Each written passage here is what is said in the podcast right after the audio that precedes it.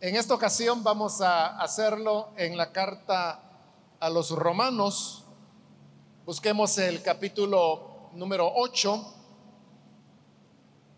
y ahí vamos a leer un versículo del cual vamos a partir para la enseñanza que recibiremos en esta oportunidad.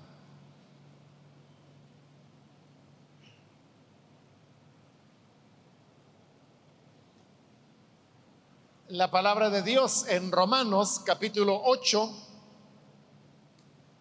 versículo 22, nos dice, porque sabemos que toda la creación gime a una y a una está con dolores de parto hasta ahora. Amén, solo eso vamos a leer. Pueden tomar sus asientos, por favor.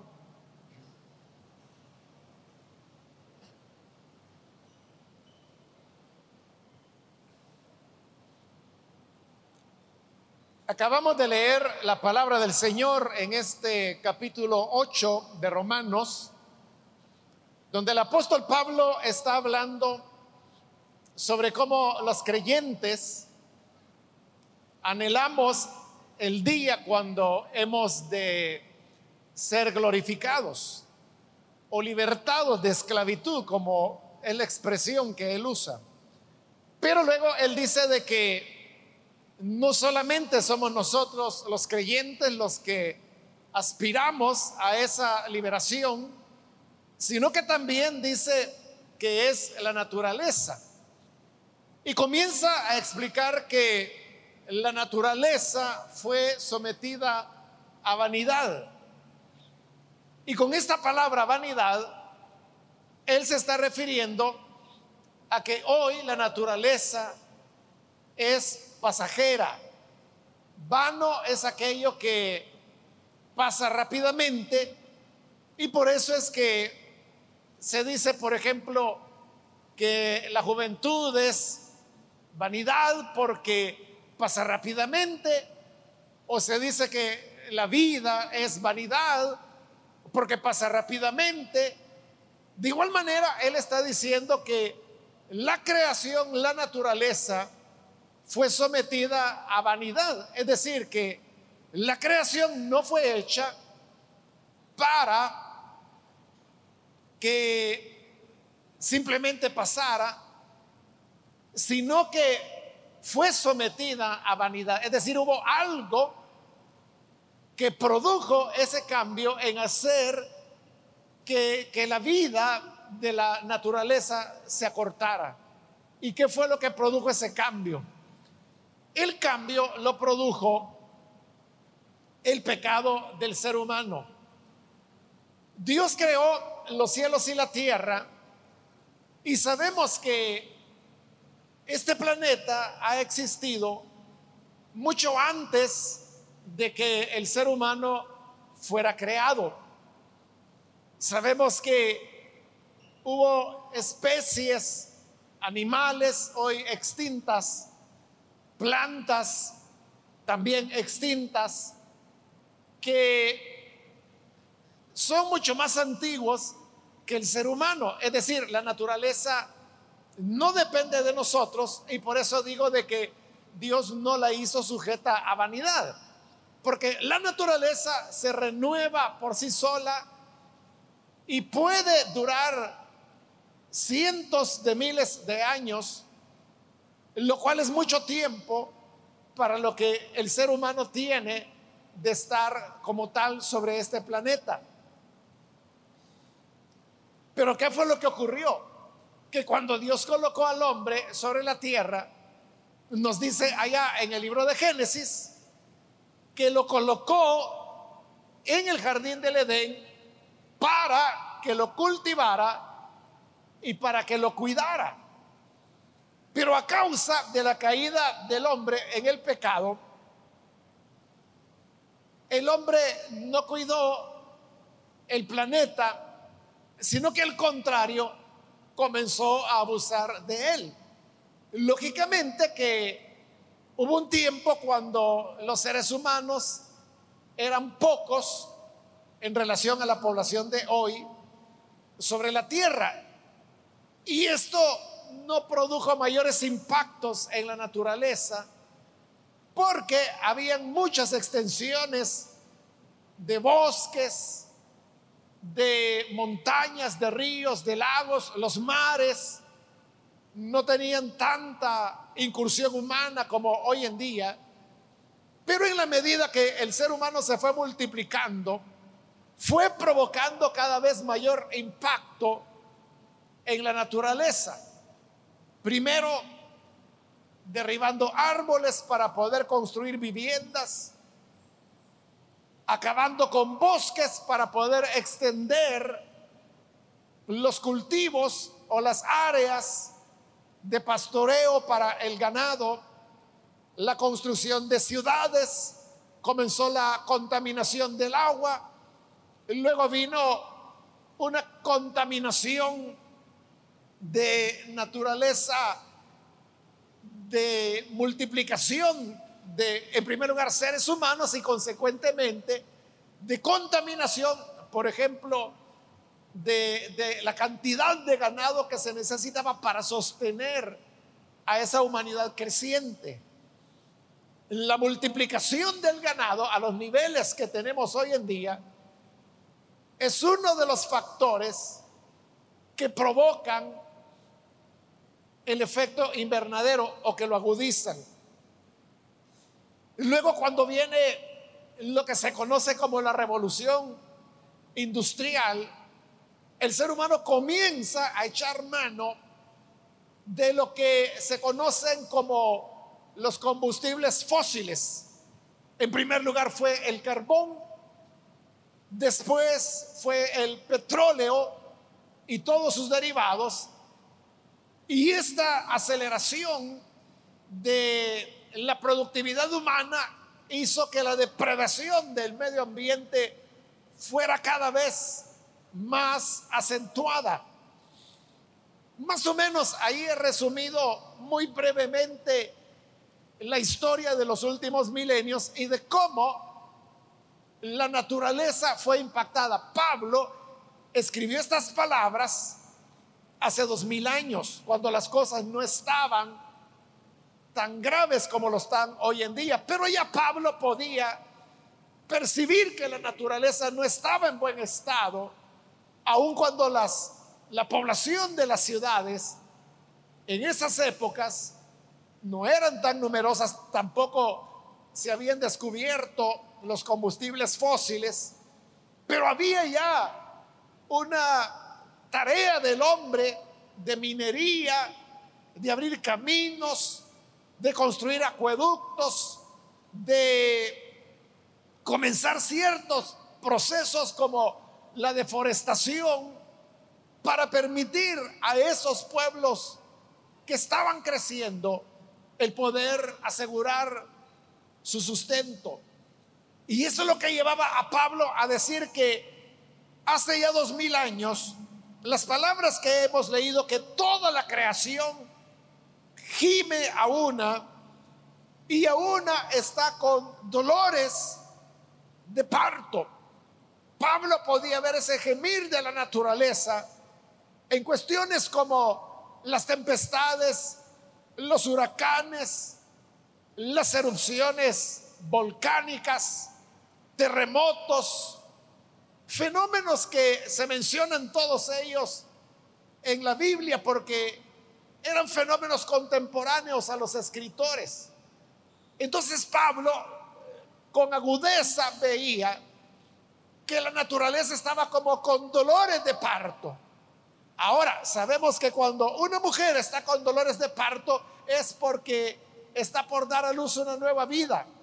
Un bebé viene en camino Pablo usa esa figura para referirse a cómo la naturaleza anhela dar a luz una nueva etapa y esa nueva etapa dice que es que de la misma manera que los hijos de Dios serán glorificados, también la naturaleza será librada de esclavitud. Y entonces volverá a las condiciones iniciales con las cuales el Señor las creó. Pero cómo hemos llegado hasta aquí es una demostración de cómo el hombre falló rotundamente en el cuidado de la naturaleza. Ese mandato que el Señor dio allá en Génesis capítulo 2, versículo 15, cuando le dijo que debía cuidar de la tierra. Es un mandamiento en el cual los seres humanos fallaron trágicamente y eso nos ha llevado a las condiciones actuales. Esto debería llevarnos a pensar que si nosotros decimos que somos hijos del Dios que creó los cielos y la tierra, si nosotros decimos que el mundo que hoy conocemos es la creación de Dios y nosotros mismos somos creación de Dios, eso resalta la responsabilidad que tenemos hacia esa creación de Dios. Eso es lo que se llama la mayordomía de la creación. Un mayordomo es una persona que administra lo que no le pertenece. Es un administrador. Los seres humanos hemos sido constituidos en administradores de la creación de Dios, cuando Él dijo que deberíamos cuidarla. Pero como he dicho, el ser humano no la ha cuidado. En nuestro país, que es uno de los países donde cada vez está creciendo más y más la iglesia evangélica, deberíamos preguntarnos por qué si prácticamente ya la mitad de la población salvadoreña manifiesta ser evangélica, porque somos el país de América más deforestado únicamente detrás de Haití. Haití tiene el primer lugar en deforestación, el segundo lugar lo tiene El Salvador. Se considera que en El Salvador ha desaparecido aproximadamente el 92% del bosque que teníamos en nuestro país. Entonces la pregunta que debemos hacernos es, si Dios nos ha entregado la mayordomía de la creación, ¿qué estamos haciendo para marcar una diferencia y para cumplir con nuestra responsabilidad de ser cuidadores de la creación como el Señor lo pidió. En la actualidad, la amenaza más grande, hablando ambientalmente, que tenemos, es lo que se conoce como el cambio climático. El cambio climático es un desequilibrio que se da en el efecto invernadero que se produce en nuestro planeta. Que haya efecto invernadero, eso no es problema, es lo contrario. Si no se diera el efecto invernadero, la vida en este planeta, al menos como la conocemos, no sería posible. El efecto invernadero se produce cuando las radiaciones solares caen sobre nuestro planeta. Pero estas radiaciones solares harían que nuestro planeta se achicharrara. Pero nuestro planeta tiene una característica especial y es que tiene una atmósfera generosa. La atmósfera hace que una buena parte de esa radiación solar sea rechazada y enviada de nuevo al espacio. Es como un escudo protector. Pero hay otra parte de esa radiación que sí penetra la atmósfera.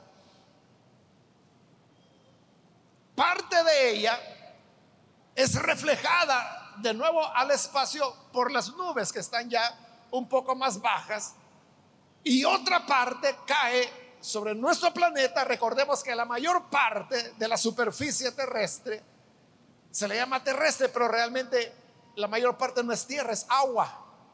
Cuando los rayos solares chocan contra el océano, son reflejados como la luz solar que se refleja sobre el agua de una pila, de un barril, de un huacal. Lo mismo ocurre con los océanos. Entonces, eso hace que otra parte de la radiación solar sea expulsada hacia el espacio.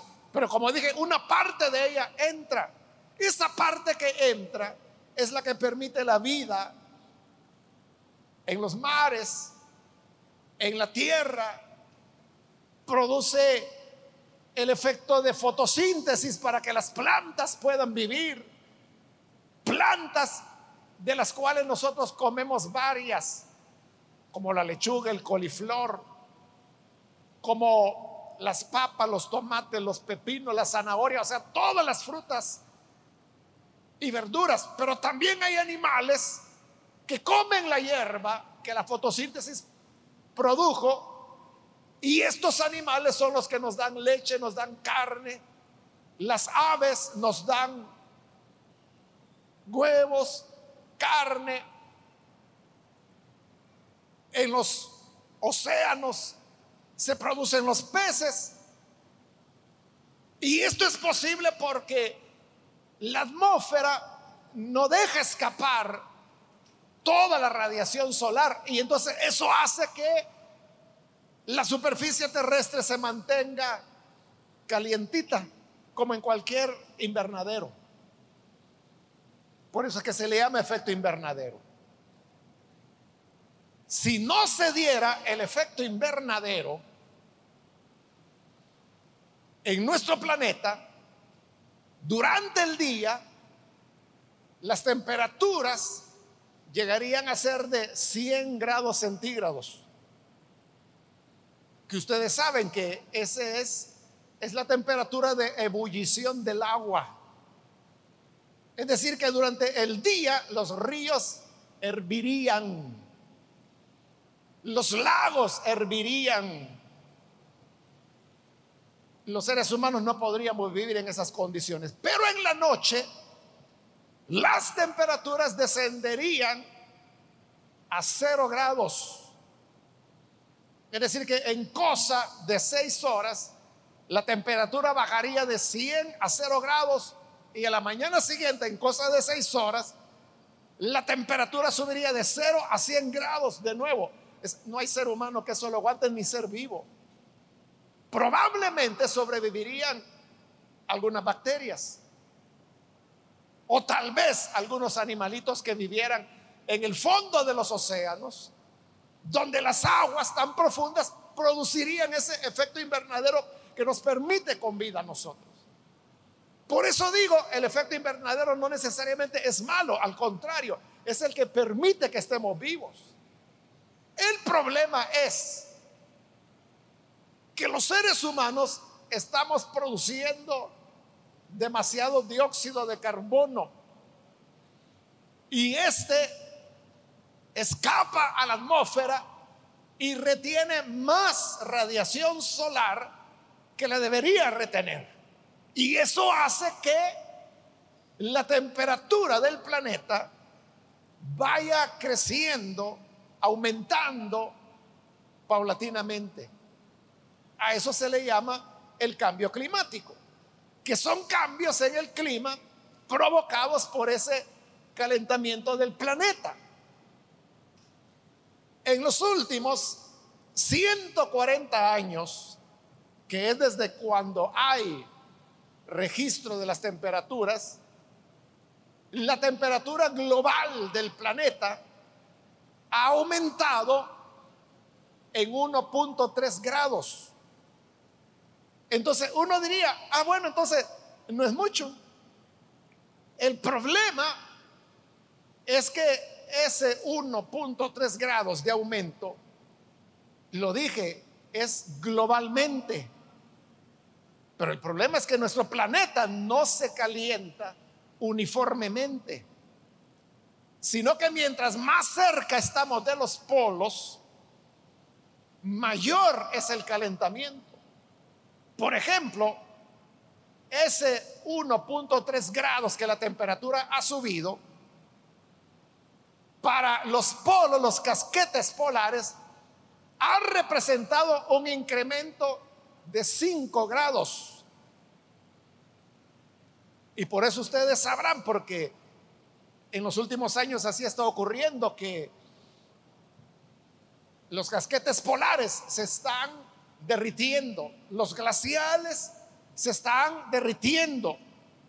Cosas increíbles como por ejemplo Siberia, que es una de las regiones más frías del planeta y famosas por eso, por el frío, han tenido largos meses en que no ha habido ni una nevada. Cuando en Siberia es todo lo contrario. En Siberia normalmente el sol sale unas cuatro semanas al año y luego no se veía. Hoy ya no es así. Hoy el sol sale y permanece todo el tiempo e increíblemente no hay nieve en Siberia.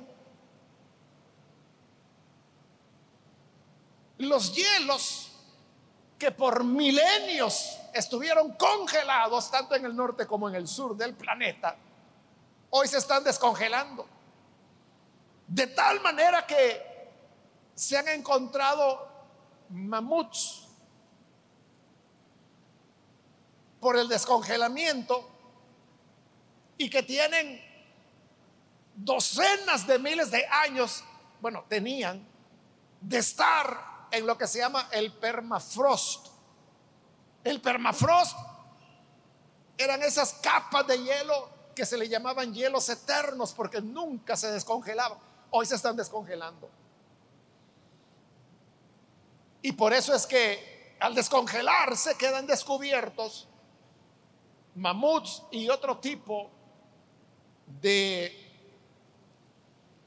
dinosaurios que hubieron en el pasado, se han encontrado huevos de dinosaurio en buen estado, se han encontrado, bueno, algunos hasta se han atrevido a comer la carne de los mamuts. De hecho, los esquimales se la están comiendo, porque están apareciendo mamuts por aquí, por allá, por el descongelamiento. Y como no hay mucha carne en esas regiones, entonces los esquimales van, la cortan, la cocinan y se la comen. Porque la carne está en buenas condiciones, porque estuvieron en los hielos eternos, como se le llamaba. Ahora, eso es lo que está ocurriendo en los casquetes. Nuestro país, El Salvador, estamos más cerca del Ecuador, pero no estamos en el Ecuador. Entonces, en nuestro país, el aumento ha sido de 1.6 grados. Un poquito arriba de la media mundial, ¿verdad? Porque la media mundial es 1.3. El Salvador ahora tiene 1.6 grados más de temperatura. ¿Y esto qué es lo que ha producido? Bueno, aparte de los calores, ¿verdad? Que ahora se viven.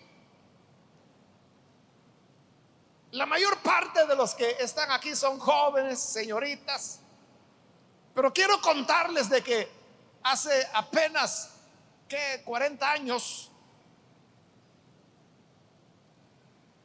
que en San Salvador se llegara, por ejemplo, a 30 grados de temperatura, era algo excepcional. Ocurría, pero era excepcional. Hoy es lo contrario. Hoy es excepcional que no haya 30 o 33 o 34 grados de temperatura en nuestro país. En épocas como abril y mayo, que son los meses más calurosos. Entonces vean cómo una diferencia de 1.6 produce cambios tan radicales. El otro cambio es que el patrón de lluvias ha cambiado en nuestro país. Antes Y no hace mucho, estoy hablando de 40 años, la lluvia comenzaba en el mes de mayo y terminaba en el mes de octubre. Eran los seis meses de estación lluviosa. Por eso es que hay dichos que muchos salvadoreños usan, como por ejemplo hablar de agua de mayo. Me cayó como agua de mayo, dice la gente. Y lo que quieren decir con eso es una referencia que antes, en el mes de mayo, era cuando comenzaban las primeras lluvias. Entonces, después de seis meses de época seca, era agradable que cayeran esas primeras lluvias. Ahí nació la creencia que la gente tiene que el día de la cruz siempre llueve o siempre llovía, porque hoy ya no es así. Pero ¿cuándo es el día de la cruz? Es el 3 de mayo. Entonces noten, comenzando mayo y empezaba el invierno. Pero hoy qué ocurre? Bueno, no vayamos lejos. ¿Cuándo empezó a llover este año 2021 en el cual nos encontramos? Las primeras lluvias cayeron en julio. Este año. Y las lluvias terminaban, como dije, en octubre. De ahí viene el otro dicho que muchos salvadoreños usan, que dice, los vientos de octubre que todo lo descubre. Se referían a que llegando octubre comenzaba el verano o la época seca caracterizada por esos vientos. Pero hoy qué sucede? A veces estamos en diciembre y todavía lloviendo. Algunos quizás estaban muy pequeños o han oído la historia del huracán Mitch que fue allá por el año 95, creo, algo así, en la, en la década de los 90. Fue en noviembre. Fue en noviembre. O sea, un huracán en noviembre. Cuando la época de huracanes es ahora mismo, julio y agosto. Pero lo que se ha dado en los últimos años es que en julio y agosto es una época seca ahora. Entonces ya no es como antes, que era un régimen de lluvia de seis meses que comenzaba en mayo y terminaba en octubre. Hoy no, hoy comienza ahí por junio, por julio, como fue este año. Llueve un poco y luego hay otra seca. Y puede haber un mes o más que no llueve. Y luego hay otra segunda temporada que comienza por finales de agosto, principios de septiembre. Y que hoy se está extendiendo hasta diciembre noten, el patrón cambió totalmente. ¿Y eso cómo le afecta al país? Le afecta, por ejemplo, si ustedes leen un poco las noticias, sabrán que se habla cada vez con mayor frecuencia de el corredor seco. Se le llama corredor seco porque son un, largas áreas en nuestro país, es un corredor que atraviesa el país, donde es seco, o sea, no está lloviendo como antes llovía, no está lloviendo lo suficiente. El problema es que dentro de ese corredor seco hay 105 municipios de los 262 que el país tiene. Es decir, que casi la mitad de los municipios del país están ahora en ese corredor seco donde no está lloviendo adecuadamente y por lo tanto los cultivos no se producen como deberían. Por eso es que, de acuerdo a la FAO, que es la agencia de los Estados Unidos que vela por la agricultura y por los alimentos, ha declarado que nuestro país, El Salvador, se encuentra en una condición de emergencia alimentaria así se le llama. Desde hace varios años estamos en una condición de emergencia alimentaria. Claro, los que vivimos en las ciudades, esto no lo percibimos mucho, tal vez en el aumento de precios. Pero para la gente que vive en el campo, para los que viven en esos 105 municipios, donde la relación y la dependencia de ellos de la tierra, ellos que le cuenten. Como ahora ya no logran cosechar lo suficiente para vivir hasta el siguiente invierno. Ahora,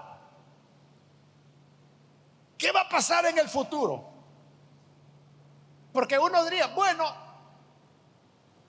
si se tomó el planeta 140 años para subir 1.3 grados, pues significa que tenemos cientos de años por delante. No, el problema es que el calentamiento climático es geométrico, es decir, se va acelerando en el tiempo.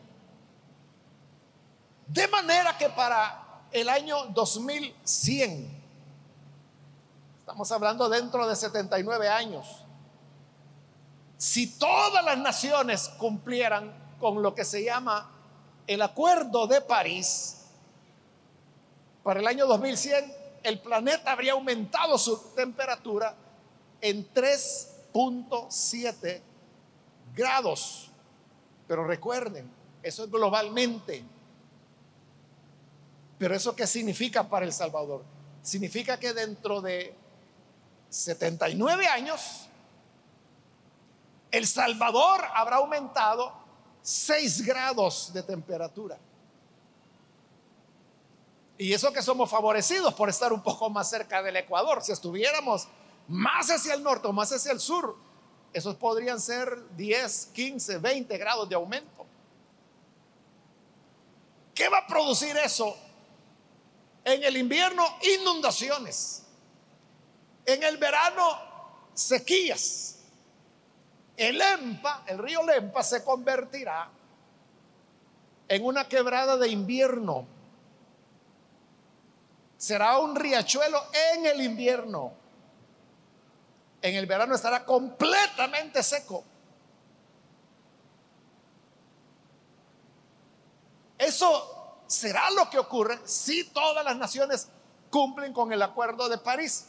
Pero ¿saben qué? No lo están cumpliendo. No lo están cumpliendo. O sea, esto es cumpliéndolo. Pero como no lo están cumpliendo y quién sabe si lo van a cumplir, la cosa será peor que eso que estoy describiendo. Probablemente no va a ser dentro de 79 años, pudiera ser dentro de 40.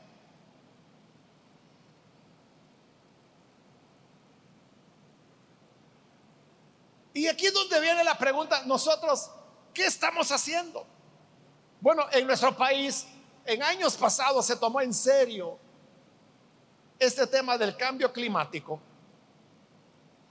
y se elaboró lo que se llamó el plan de restauración de ecosistemas y paisajes, que fue una iniciativa aprobada por las Naciones Unidas, de la cual El Salvador fue pionero, fue pionero en proponérselo a las Naciones Unidas y fue secundado por Noruega y Alemania, que acompañaron ese esfuerzo del Salvador y entonces las Naciones Unidas lo adoptaron. Este era un programa para que en los años 2019, 2020 y 2021 se reforestaran un millón de hectáreas en nuestro país. El programa comenzaba en 2019 y comenzó en 2019. Y en los primeros cinco meses de 2019 se reforestaron 100 mil hectáreas en nuestro país. El problema es que hasta ahí llegó. A partir de junio de 2019 ya no se le dio continuidad al programa. Este sería el año cuando se estaría terminando de reforestar el millón de hectáreas. Pero como lo abandonaron, seguimos igual. Bueno, al menos en esos primeros cinco meses de 2019 se logró reforestar 100 mil hectáreas, que es algo, pero no es nada en relación a, todo lo que al Salvador le corresponde recuperar. he tratado de hacer este esbozo de lo que representa la situación en que nos encontremos para señalar nuestra responsabilidad como cristianos, que es algo que Dios nos dejó y de lo cual poco se habla en las iglesias. En las iglesias no se enseña esto, no se predica de esto, aunque está en la Biblia. Y eso ha hecho que los cristianos, en lugar de ser un factor de solución, seamos más bien parte del problema. Ahora uno podría decir, bueno, pero ¿y yo qué puedo hacer para cambiar un problema que es mundial? Los grandes contaminadores mundiales son China, los Estados Unidos, Europa. Entonces uno diría, bueno, ¿y yo qué puedo hacer ante eso? Más bien la pregunta debe ser a, la inversa, o el planteamiento debe ser a la inversa, que si no nos involucramos todos, no vamos a lograr salvar nuestro planeta. No todos van a llegar a ser, por ejemplo, ingenieros agrónomos especializados en cambio climático, que ya existe esa carrera en nuestro país. pero no sé cuántos estarán interesados en estudiarla. No sé cuántos estarían interesados en estudiar, por ejemplo, geología o estudiar meteorología, que son las carreras que van a marcar pauta en estos temas. Pero si no fuera así, siempre hay algo que cada uno como creyente podemos hacer. Y puedo sugerirles algunos aspectos, como por ejemplo que cuando se hacen campamentos juveniles, o a veces incluso cuando se da un refrigerio en una célula, se acostumbra utilizar depósitos de poliestireno que nosotros acá en el país los conocemos o les damos el nombre de, Durapax. Eso se usa en los campamentos, se usa en actividades de la iglesia, se usa, como digo, a veces en célula se dan vasos de Durapax. Porque tiene la facilidad que no se tienen que lavar, ¿verdad? Después de usados a la basura. Ese es el problema. El poliestireno o Durapax es una de de los productos más inertes que el ser humano ha podido desarrollar. No se puede reciclar. Por eso, porque ya un producto final ya no tiene forma de reciclarlo. ¿Saben cuánto le toma a un vaso de Durapaz o a, una bandejita, a un plato de Durapaz? ¿Saben cuánto tiempo le toma para descomponerse, para degradarse? 500 años. Eso significa que cada vez que tú tiras un vaso de Durapax, o un plato, o una bandejita de Durapax, hay bandejitas que le llaman bandejitas taqueras, porque ahí ponen los tacos, la gente se los come y los tira. Pero cada vez que tú tiras eso, ese es un recuerdo que le estás dejando para los hijos, de los hijos, de los hijos, de los hijos, de tus hijos. Porque por 500 años estarán ahí en el medio ambiente. Podemos cambiar esos hábitos. Y en lugar de utilizar ese tipo de productos, utilizar, por ejemplo, platos que se puedan lavar y reutilizar una y otra y otra vez. Claro, hay que lavarlos, ¿verdad? Pero ¿qué prefieres?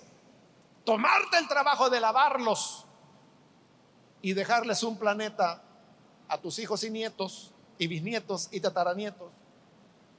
O por el contrario, te ahorras el trabajo de lavar y simplemente lo tiras y les dejas basura a tus sucesores.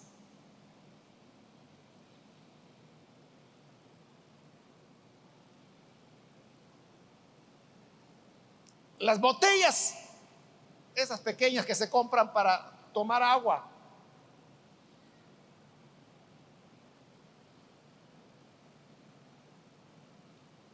que las usamos a cada rato, algunos de ustedes andarán acá y cuando la terminen la van a tirar. ¿Saben cuánto tiempo le toma a una de esas botellas degradarse? Mil años. Mil años. ¿No resultará mejor comprar un depósito que hoy hay, hay, metálicos, precisamente por eso los están vendiendo. Hay depósitos, bueno, algunos hasta de acero inoxidable, que a una persona le pueden durar toda su vida. Yo de hecho tengo uno, lo compré hace como cinco años, algo así. Y lo que yo hago es comprar el garrafón de agua, que ese garrafón vale 2.50 ahora. Le acaban de subir, valía 2.40, pero le han subido a 2.50. ¿Cuántas botellas pueden salir de un garrafón? lo que hago es servir en ese depósito y en ese depósito estoy tomando. tú puedes comprar un, un depósito, si es metálico, te va a durar 40, 50, depende cuánto lo cuides. Puede durar 80 años. O algunos de ustedes no tienen la cacerola que usaba la abuela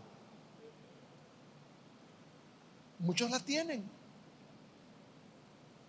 En lugar de estar tirando una botella, ¿cuántas botellas tiras a la basura plásticas cada año?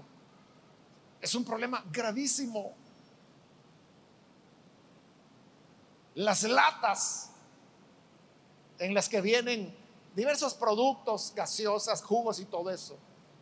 Las latas de aluminio que tiramos también a, la basura, en nuestro país, que es un país donde hoy por hoy todavía llueve y hay bastante humedad, esas latas se degradan en nuestro país relativamente rápido. Le toma 10 años a una lata degradarse en nuestro país, pero en países que son mucho más secos pueden durar cientos, siglos pueden durar. Y el problema es este, que las latas están hechas de aluminio. Y el aluminio casi el 100% es reciclable, pero no tenemos cultura de reciclaje. Las tiramos.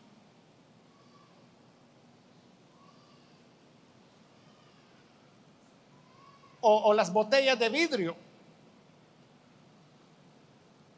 ¿Saben cuánto tiempo le toma a una botella de vidrio? Cualquier cosa que sea de vidrio, degradarse. Cuatro mil años. Cuatro mil años. Es decir, de que si en la época de Abraham ya se hubiera descubierto o inventado el vidrio, todavía tendríamos los depósitos en los que Abraham hubiera usado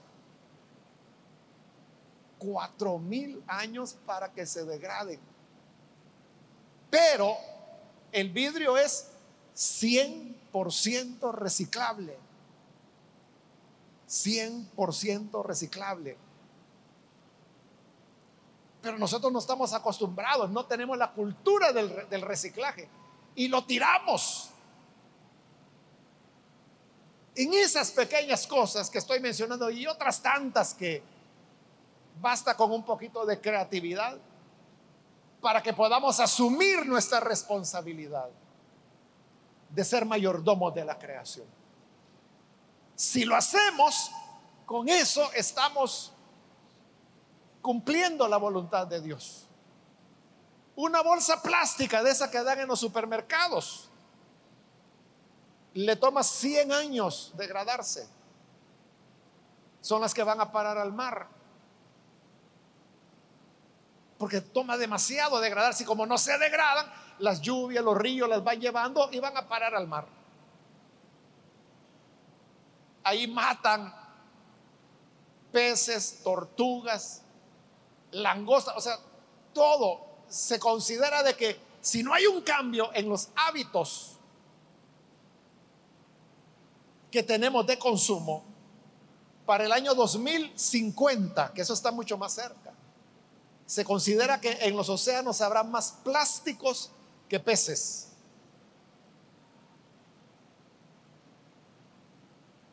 Estamos hablando dentro de 28 años, todavía estarás vivo. Los barcos pesqueros ya no van a sacar peces, van a sacar plástico. Pero hay buenas noticias. Por ejemplo, en la Unión Europea, en este momento están legislando para que no haya plásticos en todos los países de la Unión Europea. Es decir, que sí se puede vivir sin plástico. Uno puede comprar una bolsa resistente y llevarla al supermercado y pedir que, que no, no, que no te den bolsas plásticas, sino que, que se coloque ahí. Y con eso le estamos ahorrando a la naturaleza 100 años de trabajo para degradar cada bolsa plástica que tiramos. Mucha gente usa las bolsas plásticas del súper para echar la basura y la van a tirar, pero la están tirando. Entonces, como creyentes, tenemos que ser fieles a Dios. En primera de Corintios 4, Pablo dice que se requiere que cada administrador sea hallado fiel. Y dijimos que los administradores son los mayordomos. Y nosotros somos los mayordomos de la creación. Dios quiere que seamos fieles. Eso también es espiritualidad el cuidado de la naturaleza es una expresión de espiritualidad. Vamos a cerrar nuestros ojos y quiero ahora hacer una invitación, orar por aquellos que todavía no han recibido al Señor Jesús como Salvador, pero han escuchado hoy esta enseñanza en la cual podemos ver que más allá de solamente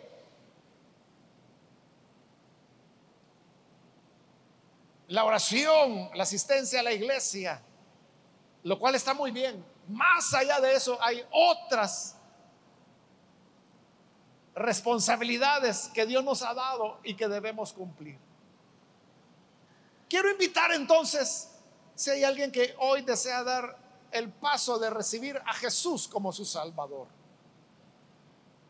Ese es lo primero que debemos hacer para entrar en esa conexión de fidelidad con el Padre. Si hay alguien que hoy necesita creer en Jesús, le voy a invitar que por favor te pongas en pie ahí en el lugar donde te encuentras. Con toda confianza puedes ponerte en pie para recibir a Jesús como Salvador y oraremos por estos jóvenes o señoritas que tomen esta decisión. También quiero invitar para ganar tiempo aquellos que se han apartado del Señor, pero hoy necesitan reconciliarse. Pueden ponerse en pie en este momento. Vamos a incluirles en esta oración. ¿Hay alguien que necesita reconciliarse con el Señor? Muy bien, aquí en medio hay una persona de este lado, en este pasillo hay otro joven, Dios lo bendiga. Alguien más que necesita venir al Señor puede ponerse en pie en este momento. Ahí en el lugar donde se encuentran no es necesario que pasen al frente, solo pónganse en pie si es primera vez que reciben a Jesús o se reconcilian. Pueden hacerlo hoy muy bien, aquí hay otra persona, que Dios le bendiga. Alguien más que necesita venir.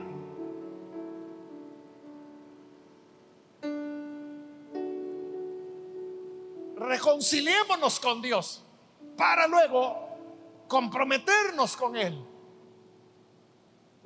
a ser mayordomos de su creación.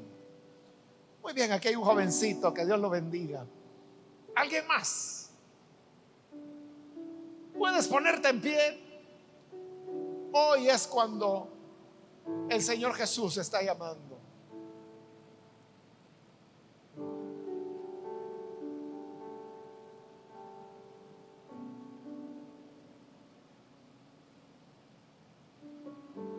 Voy a terminar la invitación y vamos a orar en este momento.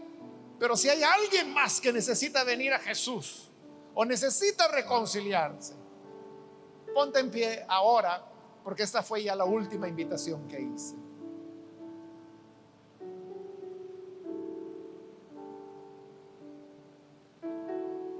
A usted que nos ve por televisión, le invito para que se una con las personas que aquí están recibiendo al Señor. Ore con nosotros. Padre, gracias te damos por tu palabra, porque ella nos ilumina, nos enseña y ahora nos muestra la responsabilidad que tú nos has dado de ser mayordomo de la creación. Bendice a las personas que hoy están creyendo en ti Ayúdanos a ser responsables con tu palabra, respetuosos con tu creación, obedientes y fieles como mayordomos, que todos podamos ser una generación diferente que marque nuevos estilos de vida, nuevas iniciativas, nuevos esfuerzos, nuevos impulsos de organización para cumplir como mayordomo de la creación en su cuidado y en su sostén.